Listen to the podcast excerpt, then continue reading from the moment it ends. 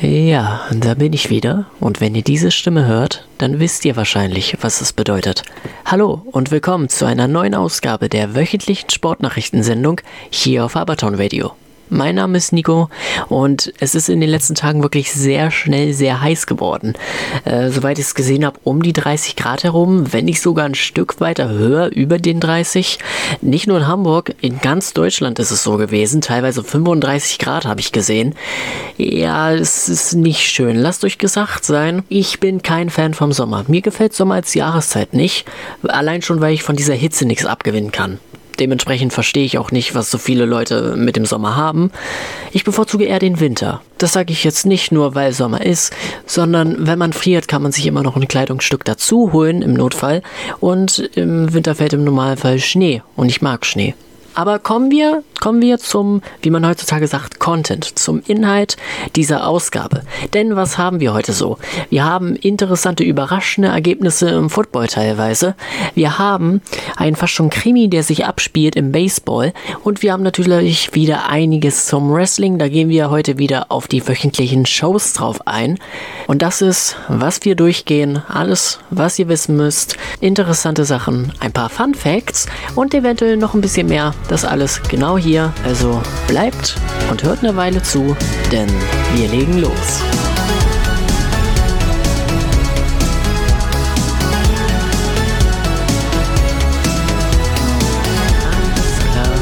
Okay, okay. Fangen wir heute ausnahmsweise mal mit Boxen an, denn es fanden vier Kämpfe für die THE-Boxer aus dem EC Box Gym statt. Genau diese Boxer zeigten sich von ihrer besten Seite beim jährlichen Freiluftboxen in Bremerhaven. Veranstalter war dort der Weser Boxring. Aber kommen wir zu den Kämpfen an sich. Denn trotz glühender Hitze und über 30 Grad blieben die THE-Boxer cool und allzeit bereit. Als erstes an der Reihe war Eken in der Gewichtsklasse 60 Kilo, welcher sich in einem sehr harten Kampf beweisen konnte. Eken boxte gegen Patrick Meyer vom Heimatverein Weser Boxring. Für den jungen Boxer war es erst der zweite Kampf. Sein Gegner war erfahrener, älter und kampferfahrener. Doch das hielt Eken nicht davon ab, alles zu geben und bis zum Ende zu kämpfen. Nachdem er die ersten beiden Runden noch zaghaft gestaltete, holte er alles aus der dritten Runde raus. Er war nicht aufzuhalten und sein Kämpfergeist hat sich gezeigt. Nach einem harten Treffer von Patrick kämpfte Eken noch verbissener. Durch diese tolle Leistung konnte er den Kampf in ein Unentschieden lenken. Als nächstes boxte der Jüngste aus der Truppe, Merdan Poladoglu, in der Gewichtsklasse 57 Kilo. Vor seinem Kampf schien der junge Boxer noch sehr angespannt, doch diese Anspannung war dann auch ganz schnell weg, als er im Ring stand. Auch sein Gegner, Bardan den El Remo, war erfahrener als Merdan und hatte das Dreifache an Kämpfen. Doch Polatoglu, tut mir leid, falls ich den Namen falsch ausspreche, ließ sich davon nicht beeindrucken. Er fightete und kämpfte mit eisernem Willen und dominierte jede Runde. Er konnte stets präzise, harte Treffer landen und hat seinem Gegner damit die Möglichkeit genommen, seinen Stil zu boxen. Das war Merdans Kampf, keine Frage, er siegte klar und deutlich. Danach Tyron Amo in der Gewichtsklasse 92 Kilo. Er boxte als lokaler Matador des THE, lieferte einen grandiosen Kampf ab und hat mit seiner überragenden Leistung das Publikum für sich gewonnen. Über 30 Grad und von der ersten Runde an hat Amo Gas gegeben. Durch elegantes Pendeln und Meiden konnte er die schlagstarken Angriffe von Weit Brandes aus Braunschweig perfekt vorbereiten, um dann knallharte Wirkungstreffer und viele Schlagserien zu landen. Auch in zweiten und der dritten Runde unterstrich der THE-Boxer noch den Kampf mit seinen komplexen Kombinationen. Ein sehr schön anzusehender Kampf. Auch Amo siegte klar nach Punkten am Ende. Und der letzte an der Reihe war Karim Gomez in der Gewichtsklasse 71 Kilogramm.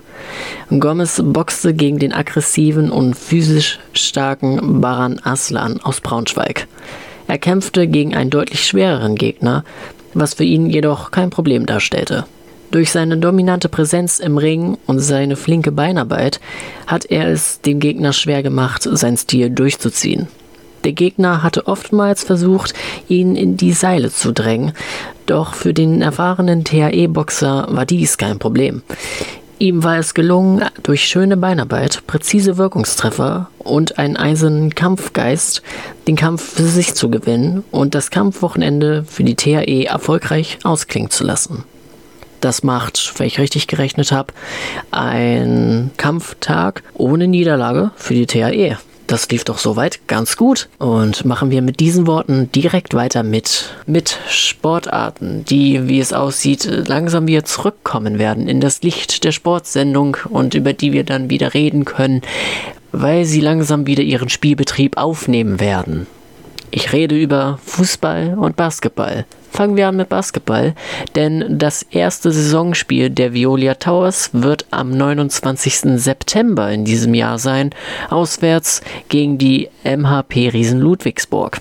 Auf der anderen Seite Fußball. Ich fange an mit Concordia. Die werden für ein Freundschaftsspiel am 30.07. spielen zu Hause gegen HSV 3.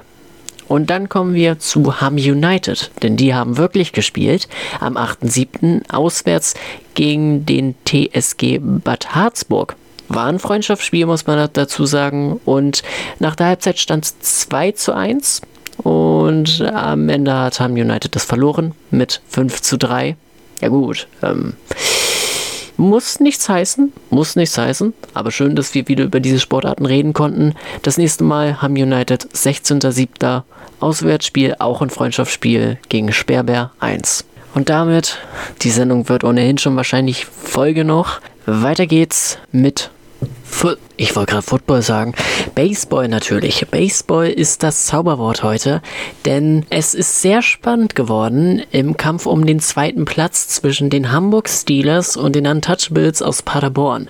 Aber kommen wir zu den Spielen, denn am vergangenen Wochenende, dem 8. und 9. Juli, haben die Hamburg Steelers gespielt gegen die Bonn Capitals.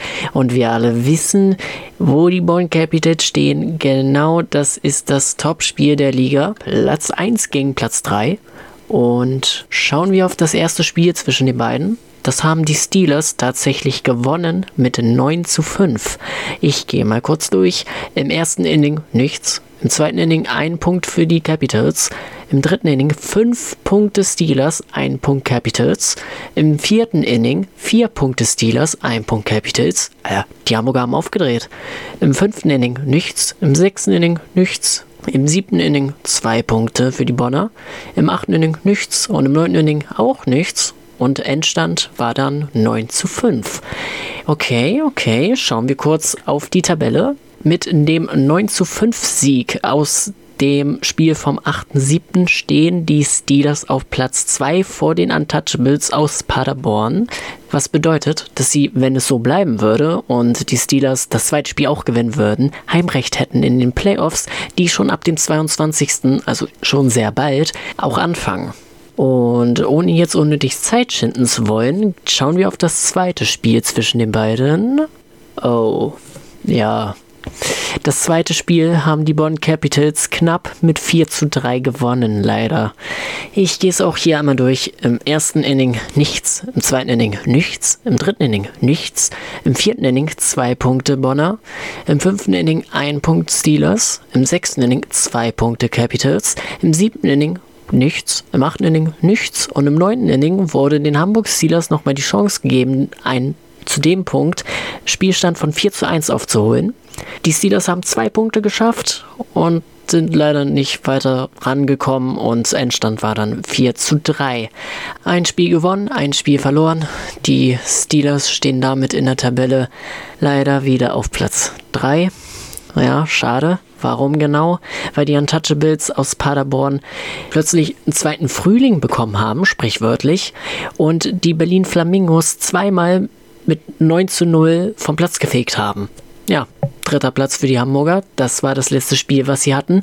Die Playoffs gehen ab dem 22.07. los und wahrscheinlich wird es dann Auswärtsspiel gegen, ich schau kurz, den Zweitplatzierten aus der Südhälfte der ersten Baseball-Bundesliga, der schon feststeht. Es wird wahrscheinlich das Spiel gegen die Mainz Athletics. Das ist etwas, was man eigentlich nicht verpassen sollte. 22.07. für die, die es verfolgen wollen. Und als nächstes, ja, was kommt wohl als nächstes? Hm, ist es Football oder ist es Football? Ich würde sagen, für die, die die letzten Wochen gehört haben, es könnte Football sein.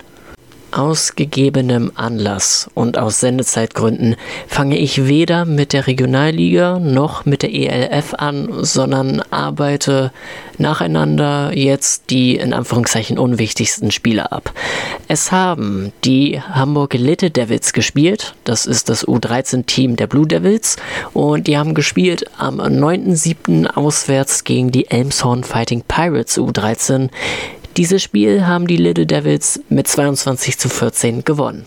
Und das nächste Mal wird das U13-Team der Blue Devils am 2.9. spielen, zu Hause gegen die Bremerhaven Seahawks. Dann hätten die Hamburg Blue Devils spielen sollen am 9.7. auswärts gegen die Braunschweig Lady Lions, doch das Spiel wurde abgesagt. Genauere Informationen dazu gibt es zu diesem Zeitpunkt leider nicht. Und relativ kurzfristig haben wir noch erfahren, dass die Hamburg Pioneers Snappers hätten spielen sollen am 9.7. auswärts gegen die Berlin Bears. Aber dieses Spiel wurde abgesagt, weil es keinen Schiedsrichter zur Verfügung gab. Komisch. Es wirkt fast so, als ob es eine Art Schiedsrichtermangel geben würde im Football in Hamburg. Aber mehr kann ich dazu auch nicht sagen. Aber jetzt komme ich zu der eigentlichen Sache, die ELF, die European League of Football. Eigentlich muss ich es nicht mehr erklären, es sind die Sea Devils, die mal wieder gespielt haben. Diesmal am 9.7. zu Hause gegen die Wroclaw Panthers. Dieses Spiel haben die Sea Devils relativ knapp mit 17 zu 10 tatsächlich gewonnen. Schönes Ding. Im ersten Quarter 3 zu 7, im zweiten Quarter 0 zu 0, im dritten Quarter 7 zu 0 und im vierten Quarter 7 zu 3. Mit diesem Sieg stehen die Hamburg Sea Devils wieder auf Platz 3, haben die Paris Musketeers wieder überholt, weil die Pariser deren Spiel gegen die Stuttgart Surge, ich hoffe, das spricht man so aus, mit 6 zu 14 verloren haben. Und ja, Platz 3 ist in Ordnung. Hoffen wir, die Sea Devils können das halten, auch wenn es, glaube ich, schwierig wird. Ähm, auf jeden Fall, die Hamburg Sea Devils werden am 16.07. das nächste Mal spielen, dann gegen Frankfurt Galaxy. Das wird ein schwieriges Game. Zweiter Platz gegen dritter Platz. Puh, okay. Als nächstes in der Liste die vierte Liga, die Oberliga Nord Nord. Das wird jetzt spaßig. Okay, jetzt wird's spaßig. Die Oberliga Nord-Nord. Die Huskies und die Ravens haben gespielt. Wir fangen an mit den Huskies, denn die haben gespielt am 9.7. auswärts gegen die Schwarzenbeck Wolves. Das Kellerduell, wie ich es letzte Woche betitelt habe. Die Huskies haben das gewonnen mit 23 zu 16. Im ersten Quarter 0 zu 7, im zweiten Quarter 16 zu 8, im dritten Quarter 0 zu 0 und im vierten Quarter 0 zu 8. Die Huskies zeigen damit, dass sie entweder nicht komplett aufgegeben haben oder dass Schwarzenbeck Wolves wirklich nicht so gut unterwegs ist. Auf der anderen Seite, jetzt wird es interessant, am 8.7. haben die Hamburg Ravens gespielt im Top-Spiel der Liga gegen die Elmshorn Fighting Pirates. Und dieses Spiel ist anders ausgegangen, als ihr alle es wahrscheinlich erwartet habt. Die Fighting Pirates haben die Ravens zerstört, aus dem Spielfeld rausgekickt, 84 zu 10 was auch immer da passiert ist. Ihr habt richtig gehört, 84-10. Im ersten Quarter 35-0, im zweiten Quarter 21-3, im dritten Quarter 14-0 und im vierten Quarter 14-7 die, die Fighting Pirates, die wollen aufsteigen. Die wollen so sehr aufsteigen. Das haben die hier gezeigt. Das ist ein Ausrufezeichen an die ganze vierte Liga. Auf der anderen Seite für die Ravens, das ist ein herber Rückschlag, aber die sind immer noch auf Platz 2. Das heißt, die halten theoretisch noch Chancen auf eine gute Platzierung. Wenn nur das jetzt nicht gewesen wäre. Fun Fact am Rand: Die Elmshorner sind das einzige ungeschlagene Team in der ganzen vierten Liga. Und damit kommen wir direkt zu der Hamburg-Liga, die Regionalliga Nord. Und wie in der Hamburg-Liga, wie ich sie natürlich nenne, alle drei hamburgerischen Teams gespielt haben, das erfahrt ihr durch einen Bericht von Wolfgang Schmidt. Die Hamburg Pioneers bleiben in der Regionalliga das Maß aller Dinge. Auch das sechste Spiel in Folge konnten die Pioneers klar mit 43 zu 14 gegen den Aufsteiger Hamburg Swans gewinnen und setzten damit Kurs GFL 2.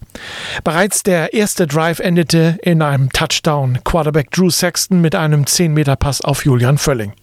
Anschließend Marvin Loth sicher zum 7 zu 0. Die Bergedorfer Schwäne wurden regelrecht in ihre Hälfte eingekesselt. Die sonst so hervorragende Defense der Swans musste noch im ersten Viertel ein Field Goal von Anton Prister zum 10 zu 0 hinnehmen. Das zweite Quarter kam sogar noch schlimmer. Fehler vom sonst so sicheren Quarterback Frederik Mussler und Philipp Josefowitsch erlief nach rund 70 Metern seinen ersten Defense-Touchdown. Kurz danach war es Finn Bacher, der einen 28-Meter-Pass von Drew Sexton catchen konnte und die nächsten Punkte auf das Scoreboard brachte. So stand es Mitte des zweiten Quarters 23 zu 0 für die Pioneers, ehe Marius Fiedler von den Swans es wieder tat. Letzte Woche erlief er schon ein 50 Meter Touchdown. Dieses Mal setzte er noch 25 Meter drauf und brachte so die ersten Punkte für die Swans aufs Scoreboard. Allerdings kam die Antwort der Pioneers noch vor der Halbzeit durch Walter Ginder. Er fing einen 20 Meter Pass von Drew Sexton und lief nach einer geschickten Körperdrehung die fehlenden Meter in die Endzone. Marvin Loth stellte dann mit dem Point after Touchdown den Halbzeitstand von 36 zu 7 her. Nach der Halbzeit wurde es ruhiger, die Pioneers ließen die zweite Garde ran.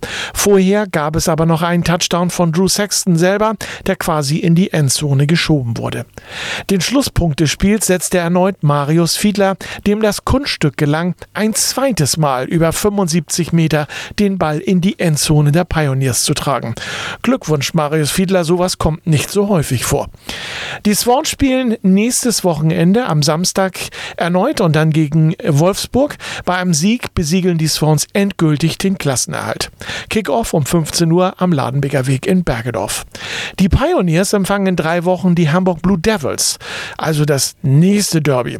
Für die schwachen Devils, die schon wieder zu Null verloren haben, die letzte Chance auf einen Klassenerhalt, den sie nur noch schaffen können, wenn sie alle ihre letzten drei Spiele gewinnen. Pioneers, Grizzlies und Wolfsburg. Und damit zurück zu dir in die Sportsendung, Nico. Vielen Dank für den Bericht, wie immer. Und ich weiß eigentlich, dass es ein bisschen unverantwortlich ist, wenn ich so langsam auf die Uhr schaue. Aber ich kann nicht anders. Ich muss ein paar Fun Facts mit reinbringen, damit ihr einen groben, ganz groben Überblick über die Regionalliga gerade mitbekommt. Nicht nur über die Hamburg-Liga in dem Spiel von den Blue Devils gegen die Braunschweiger vom 8.7., das aktuelle, stand es nach der Halbzeit 0 zu 0 tatsächlich. Ähm, es gibt im Moment nur noch drei ungeschlagene Teams in der ganzen Regionalliga. Eins davon sind die Pioneers. Und die, die es wissen wollen, die anderen zwei Teams sind einmal in der Regionalliga Südwest die Albershausen Crusaders 14-0 und in der Regionalliga Mitte die Montebauer Fighting Farmers 10-0, die tatsächlich auch von der ganzen Liga, von der ganzen Regionalliga die beste Defense haben. Besser als die Pioneers, weil die Pioneers haben 37 Punkte kassiert in der Defense, die Fighting Farmers 28. Und ganz wichtig, es steigen am Ende der Saison die Top-Teams der nördlichen Regionalligen in die GFL 2 auf. Das wären im Moment in der Hamburg-Liga die Pioneers, in der Regionalliga Ost die Cottbus Crayfishs und in der Regionalliga West die Treusdorf Jets. Okay, das ist aber genug von mir. Wir haben noch ein paar Interviews, auf die wir eingehen müssen. Also, hier ist das erste mit Daniel Kasper, dem Head Coach der Hamburg Black Swans. Ich habe den Head Coach hier, Daniel Kaspar, 14 zu 43 verloren. Aber so traurig müsst ihr eigentlich gar nicht sein. Ich finde, ihr habt euch ganz gut aus der Fähre gezogen. Hier. Ja, wir haben halt die erste Halbzeit gut liegen lassen. Na, ähm, Im Endeffekt, der Score für die zweite Halbzeit war 7-7. Na, das, das war, da waren, waren wir schon einfach mehr drin, mehr schauen. Na, haben alle irgendwie wieder zu uns gefunden. Das ist natürlich auch extrem anstrengend. Das ist, die zweite, äh, das, das zweite von drei Spielen in einer äh, sehr kurzen Zeit. Ne? Das merkt man bei den Jungs. Wir haben viel mit Verletzungen zu tun. Aber wir gucken jetzt, dass wir Wolfsburg nächste Woche auf jeden Fall nochmal einen Win mitnehmen. Der ist wichtig, auch um den Klassenerhalt zu ja, und dann ja, trotzdem man möchte, möchte ja trotzdem die Wins mitnehmen. Ne? Klar, logisch. Das wäre jetzt auch die nächste Frage. Nächste Woche kommt Wolfsburg ähm, zu euch wieder auf den heimischen Platz nach Bergedorf. Ähm, du stellst deine Mannschaft, denke ich mal, so ein, dass ihr dann tatsächlich nächste Woche Wolfsburg schlagen könnt und dann alles ähm, sicher machen. Wie hoch sind die Chancen gegen Wolfsburg? Ihr habt ja Wolfsburg schon mal gespielt, ne? Genau, das, sind, das Hinspiel ging mit zwei Punkten aus, also mit zwei Punkten Differenz. Ähm, war 13, nee, 12, 14 ging das aus. War natürlich am Ende auch eine Two-Point, die irgendwie gefehlt hat und ähm, waren halt Nicklichkeiten, ne, die, wir, die wir natürlich jetzt, ähm, so weiter wir in der Saison drin sind, eher abstellen können. Ähm, wie wir gesehen haben, das Laufspiel von Marius klappt immer noch ne, mit, den, mit den zwei langen Touchdowns, die rauskamen. Ähm, da, wollen, da wollen wir natürlich weiter drauf aufbauen. Ne, und, ja. Daniel, herzlichen Dank fürs Gespräch. Wie gesagt, nicht so traurig sein. Ähm, immerhin habt ihr hier heute äh, nicht sang- und klanglos verloren und habt ein Ausrufungszeichen setzen können. Dankeschön und äh, erstmal gute Heimfahrt. Vielen Dank. Ja, vielen Dank. Dann als nächstes ein Interview mit Martin Körmse. Ich habe den Pressesprecher der Swans hier neben mir stehen. Ähm, ihr habt heute verloren, 43 zu 14 oder aus eurer Sicht 14 zu 43. Äh, aber so traurig müsst ihr eigentlich gar nicht sein, oder? Ah, ich glaube, das war schon eine ganz gute Leistung, die die Jungs gezeigt haben. Vor allem, wenn man denkt, wie die Vorbereitung auf das Spiel lief. Also extrem viele Verletzungen in der, in der Defense, sodass ein Linebacker auf Safety spielen musste. Und da hat man gesehen, dass die Pioneers halt die Schwächen sofort erkennen und die halt ausnutzen. So, das haben die richtig, richtig gut gemacht. Ähm, in Offense konnten wir stellenweise ganz gut mithalten, jedenfalls im Running Game. Das Passing Game, da muss man noch ein bisschen, bisschen dran schrauben, aber auch der Quarterback war dann zwischenzeitlich angeschlagen. Ich glaube, im Großen und Ganzen haben wir hier schon eine ganz gute Leistung gezeigt, äh, aber auch viele kleine individuelle Fehler, die dann natürlich verhindert haben, dass es so knapp ist wie im Hinspiel. Aber ich glaube, es hätte auch schon mal laufen können. In Anbetracht des Ergebnisses der Blue Devils, äh, die haben ja heute wieder verloren, gegen Braunschweig können wir eigentlich schon ziemlich sicher davon ausgehen, dass ihr die Liga als Aufsteiger gehalten habt. Ja, ich glaube, die Blue Devils müssten drei Spiele insgesamt gewinnen. Und mit Wolfsburg nächste Woche und Braunschweig noch zweimal kommen auf jeden Fall zwei Gegner, wo wir uns natürlich dann viel erhoffen, dass wir da noch ein paar Punkte einheimsen können und vielleicht ähm, irgendwo in der Mitte der Tabelle landen und nicht unbedingt Vorletzter bleiben. Auf alle Fälle habt ihr die Liga in dieser Saison bis hierher stark bereichert. Dafür an dieser Stelle schon mal Dankeschön und wie gesagt, nicht traurig sein. Ich finde, ihr habt euch ja heute sehr, sehr gut aus der Affäre gezogen. Herzlichen Dank. Dankeschön. Danke dir, Martin. Wir haben noch ein Interview mit dem Defense Coach der Hamburg Pioneers. Jürgen, Glückwunsch. Dankeschön, Dankeschön. Sag mal, äh, das ist ja diese Saison fantastisch mit euch. 43, 14, das Derby wieder gewonnen. Ähm, ihr steht an der Tabellenspitze. Du hast nicht viel, ähm, sag ich mal, zu meckern auszusetzen an der besten Defense der Liga nach sechs Spielen ungeschlagen. Was soll ich noch an löblichen Worten finden? Ähm, Gibt es überhaupt was, etwas, was man kritisieren kann zurzeit? Ah, Im Endeffekt äh, eigentlich nicht. Eigentlich nicht.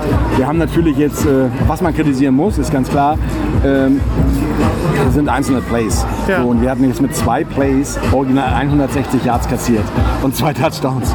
Ja? Ähm, da sind wir mit, äh, mit sechs Leuten gekommen. Einer hat sein, äh, seine Aufgabe nicht ganz ordentlich äh, absolviert und dann ist der Drops halt gelutscht und dann läuft Ja. er halt für 60, 70 Yards. Ja. Und äh, und äh, das ist dann die Situation, die mich natürlich dann ärgert, ist ganz klar. Aber ganz ehrlich, es sind zwei verdammte Plays. Ja, es waren zwei Touchdowns. In engen Spielen machen die den Unterschied. Aber ich muss auch mal sagen, äh, in engen Spielen würde ich diese Calls auch nicht machen. Das muss ich sagen. Weil es war auch ein bisschen in, in Teilbereichen tatsächlich auch so ein, so ein Testen. Mal gucken, was so geht. Ging zweimal in die Buchse. Ja. Und, aber ansonsten haben wir das nachher sauber und ordentlich runtergespielt. Und wir haben jetzt in der Defense, wenn ich das richtig erinnere, 45 defensive Plays gehabt Ja. in der, im gesamten Spiel. Und, äh, ja, und liegen damit tatsächlich im Rahmen. Wir haben äh, sonst immer so zwischen, ja, zwischen 35, ja, sagen wir 37 und, und, und 45 Plays. Das ist so tatsächlich das, was wir in einem Spiel haben. Unser, unser Highlight war mal 16, 16, 17 Plays in einer Halbzeit nur. Also das ist schon echt krass. Ähm, von daher bin ich sehr zufrieden. Wir haben viele Ausfälle gehabt heute, es waren viele nicht da, aber trotzdem haben alle, die jetzt abgesteppt sind, einen guten Job gemacht. Und äh, jetzt haben wir, und das ist das Schlimme, jetzt haben wir drei Wochen Pause. Ja. So, und danach beginnt eine komplett neue Saison. Ja. Weil dieser Break, der tut den meisten Teams und ich denke mal, bei uns wird es ähnlich sein, nicht so unbedingt gut. Ja. Deswegen bin ich sehr gespannt, was dann äh, mit Blau auf uns wartet. Ja, wollte ich gerade sagen, das nächste Heimspiel ist wieder ein Derby Ja. und wieder hier und äh, nochmal blau, Ja.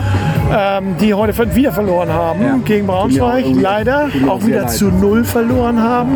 Da müssen wir wirklich als Hamburger Patriot langsam uns dann den Gedanken gewöhnen, dass das nicht mehr in dieser Liga sein wird. Ich denke auch. Ich denke auch. Aber es, ist, es tut mir echt leid. ja. Also es ist wirklich. Ich hätte sehr gehofft, dass sie Hannover schlagen. Jetzt nicht aus eigenem Interesse. Ähm, das wäre echt zweitrangig, sondern einfach nur, weil, Ja. weil ich einfach denke, das ist notwendig, dass, Ja. dass, dass die mal machen. Tschüss. Ja, wie gesagt, wir kommen dann aus der, ihr kommt aus der Sommerpause mit, mit äh, dem Derby gegen Blau. Ähm, sag ich mal, ihr geht zu null, ihr geht als Spitzenreiter in äh, diese Pause hinein. Und ähm, was kann euch eigentlich noch an weiteren Siegen hindern? Wenn alle gesund bleiben. Wenn alle gesund bleiben, äh, weiß es nicht. Äh, Im Moment ist es, wir haben einen guten Lauf gerade. Und, äh, aber wie gesagt, es ist ein neue, neue, neues Chapter. Nachher die letzten vier Spiele völlig neu. Wenn wir daran anknüpfen jetzt, dann muss ich sagen, haben wir ganz gute Chancen, tatsächlich am Ende des Tages auch äh, dahin zu kommen, was wir uns so vorstellen. Aber es sind halt noch vier Spiele. Und in vier Spielen gibt es einen Gewinner, einen Verlierer. Und man kann auch viermal verlieren. Ja. Also diese Möglichkeit steht auch. Also es ist alles, es ist ein filigraner Scheiß. Auch wenn es deutliche Ergebnisse sind, Ja. ist es immer filigraner.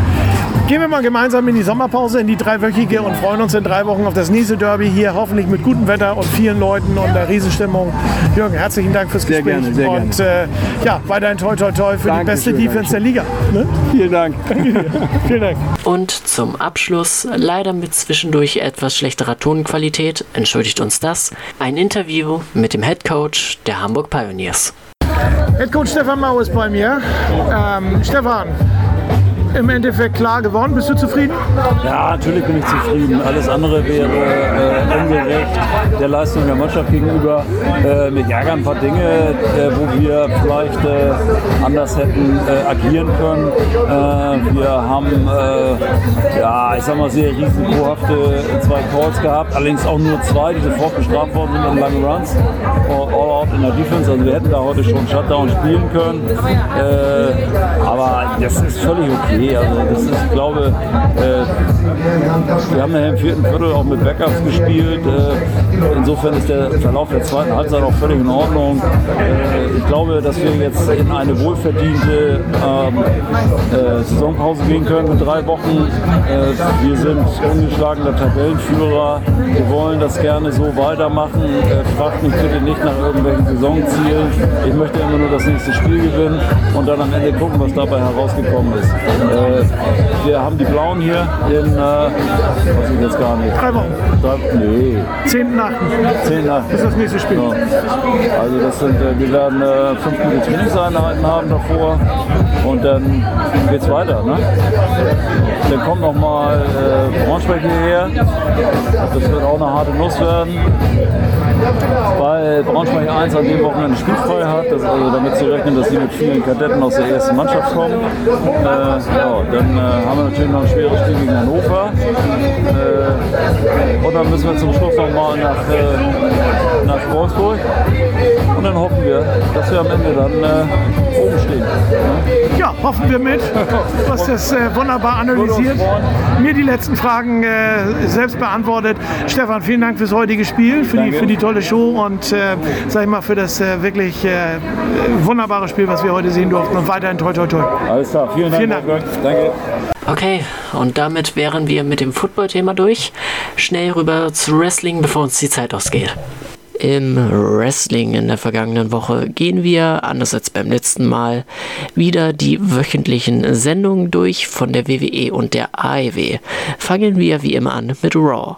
Und Raw hat angefangen mit dem World Heavyweight Champion frisch aus einer Titelverteidigung Seth frickin' Rollins, der unterbrochen wurde nach ein paar Worten von Cody Rhodes, der, wie es aussah, Rollins herausfordern wollte um ein Titelmatch. Aber dann kam Brock Lesnar dazu und Rhodes und Lesnar haben sich gebrawlt im Ring. Rhodes konnte am Ende sogar die Oberhand über Lesnar behalten. Wir wissen alle, warum das passiert ist. Es gibt wahrscheinlich Match Nummer 3 zwischen den beiden beim SummerSlam in fünf Wochen, glaube ich. Dann ist Rollins wieder in den Ring gegangen. Er hat sich nur neben den Ring gestellt, während Rhodes und Lesnar sich brawlen. Hat dann weitergeredet und dann kam der Judgment Day dazu.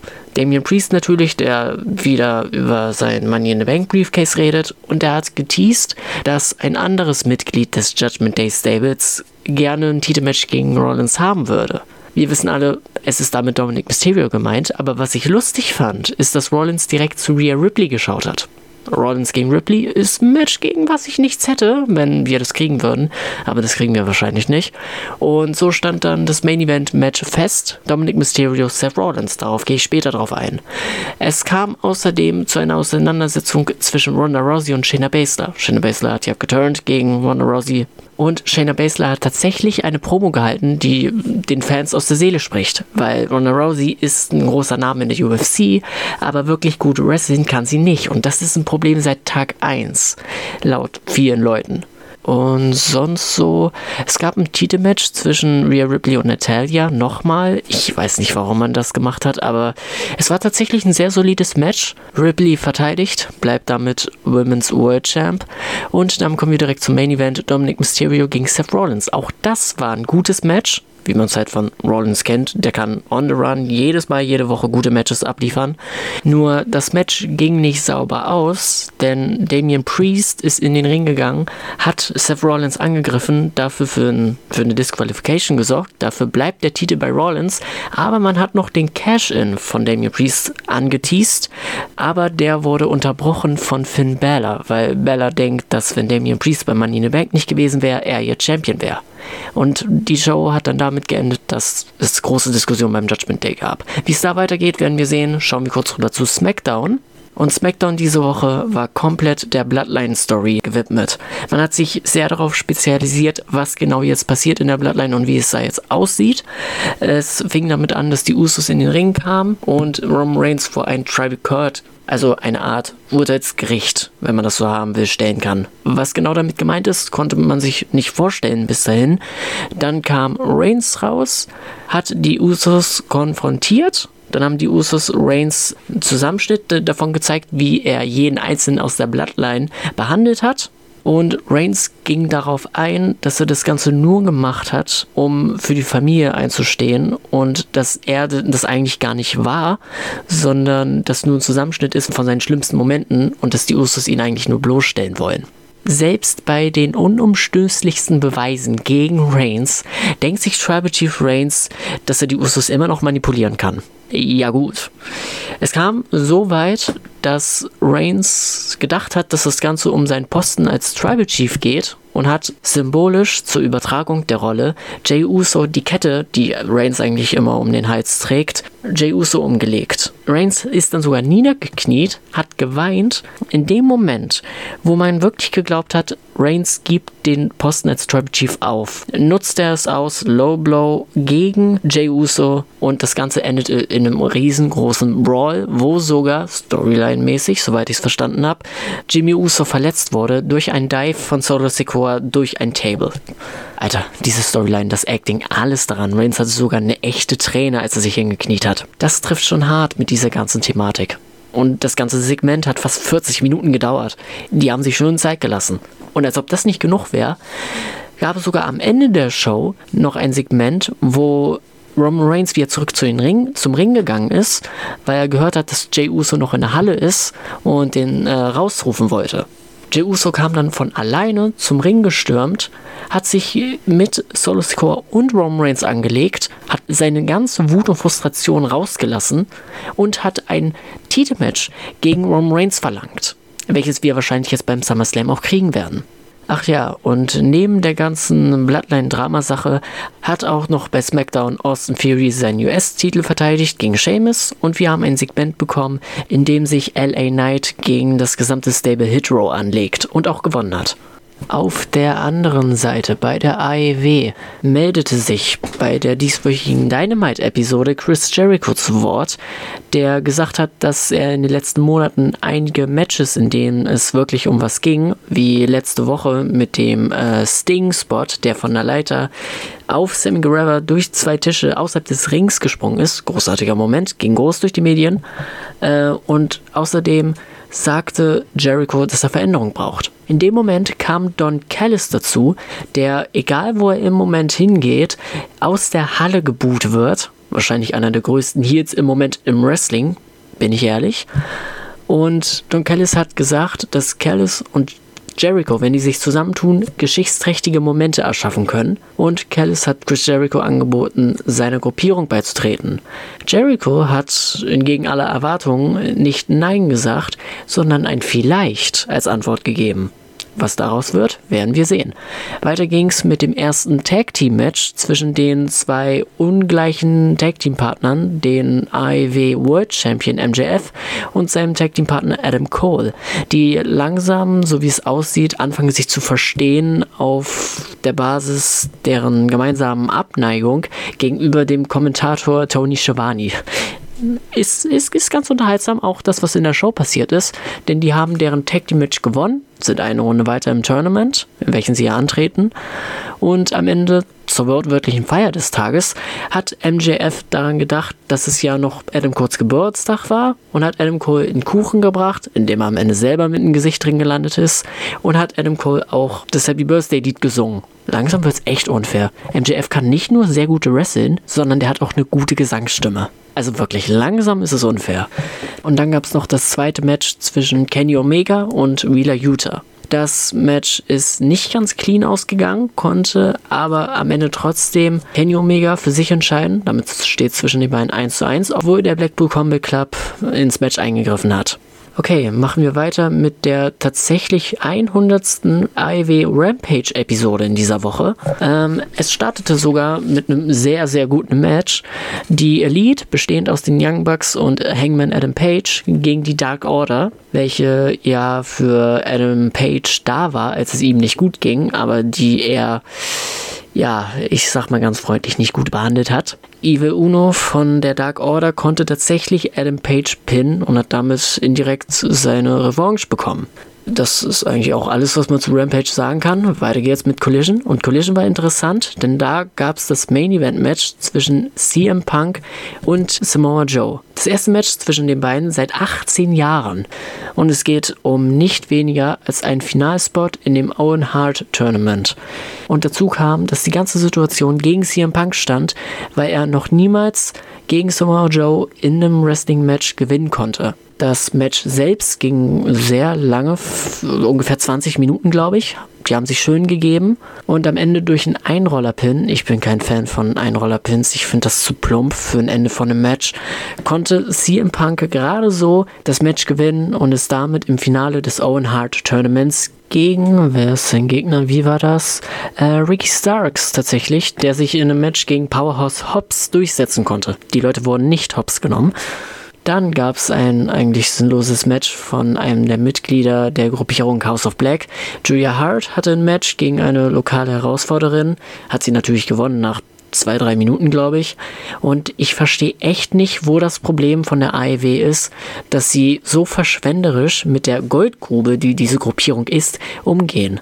Wenn man dem Stable House of Black bessere Einsätze geben würde und mehr Storyline geben würde, dann könnten die zu einer großen Attraktion im Wrestling werden. Ich übertreibe nicht, die haben wirklich das Zeug dazu, wenn man es denn wollen würde.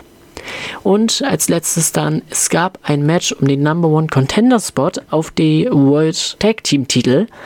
FTR, die Champions, gegen die möglichen Herausforderer Bullet Club Gold, bestehend aus Switchblade Jay White und Juice Robinson. Das Match war tatsächlich sehr schön anzusehen, ein Klassiker, kann man schon fast wieder sagen. Es, es ist halt FTR, die können's. Und dazu gesagt, Jay White ist so ein guter Wrestler, den muss man äh, im Auge behalten. Und er hat einiges dafür gemacht, dass sein Tag Team Partner Juice Robinson am Ende den Pin holen konnte gegen FTR und damit neuen Number One Contender auf die Tag Team Title Bullet Club Gold. Und damit wären wir mit Wrestling durch. Ich musste, glaube ich, das ein bisschen mehr runterrattern diesmal, aber damit wären wir auch durch mit einer weiteren Ausgabe der Sportnachrichtensendung. Und vergesst, was ich in den vergangenen Wochen jemals gesagt habe. Das hier, das hier ist eine volle Sendung, ein volles Paket mit allen drin, wofür man fragen kann, was man erwarten kann, bis oben hin gefüllt. Und weil ich nicht weiß, ob das hier jetzt noch ausreicht für die Sendezeit, sage ich es direkt. Die Sportnachrichtensendung wird es auch nochmal auf Spotify geben, für die, die erst später hier eingeschaltet haben oder die sich es nochmal im Nachhinein anhören wollen.